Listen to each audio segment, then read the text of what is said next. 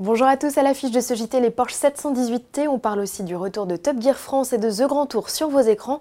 Avant cela, il est question de pick-up et du rétro-pédalage de Vinci Autoroute sur l'action péage gratuit menée par les Gilets jaunes.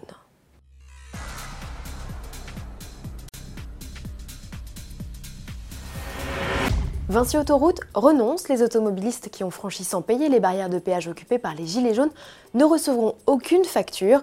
Officiellement, c'est le grand nombre de réactions négatives qui a fait changer d'avis la société autoroutière. Officieusement, deux autres raisons émergent, celle de ne pouvoir utiliser comme souhaité les images de vidéosurveillance pour détecter les plaques d'immatriculation des véhicules concernés et l'investissement global nécessaire. Cette traque aurait sans doute en effet coûté plus cher qu'elle n'aurait rapporté. En bref, toujours, dernier sursis pour les pick-up. Finalement, c'est au 1er juillet 2019 que les modèles comprenant au moins 5 places assises seront soumis au malus écologique et à la taxe sur les véhicules de société. Seuls les pick-up à usage utilitaire resteront exemptés. Le nombre de places du véhicule est un critère objectif au contraire du nombre de portes, précise le texte.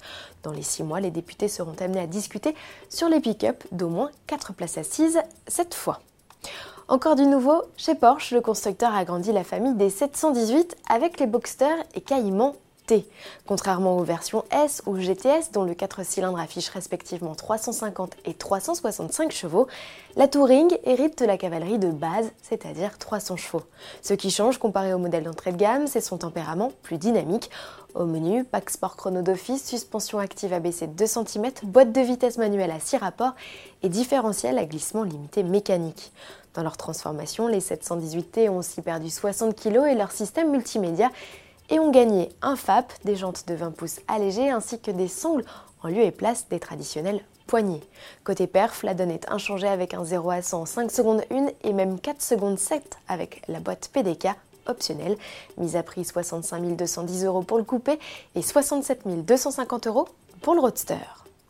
Télévision pour finir avec le retour annoncé de deux émissions automobiles à succès, Top Gear France sur RMC Découverte et The Grand Tour sur Amazon Prime. Jeremy Clarkson, James May et Richard Hammond vous donnent rendez-vous le 18 janvier pour une troisième saison pleine d'aventures et d'idiotie, sick aux quatre coins du monde. La saison 4 est déjà confirmée avec une petite singularité, l'abandon des tournages en public sous la tente.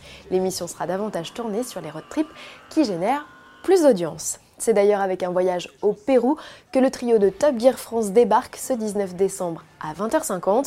Au programme pour Bourgeoisie Le et Philippe Lelouch, course de tuk-tuk, car football, customisation de pick-up et copinage avec les lamas. Dès le 26 décembre, les animateurs seront de retour sur votre petit écran avec le premier des 8 épisodes de cette saison 5.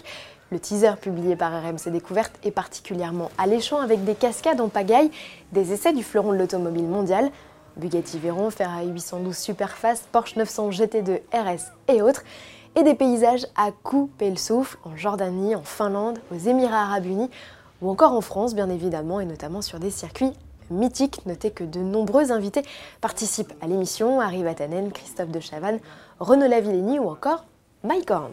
À demain.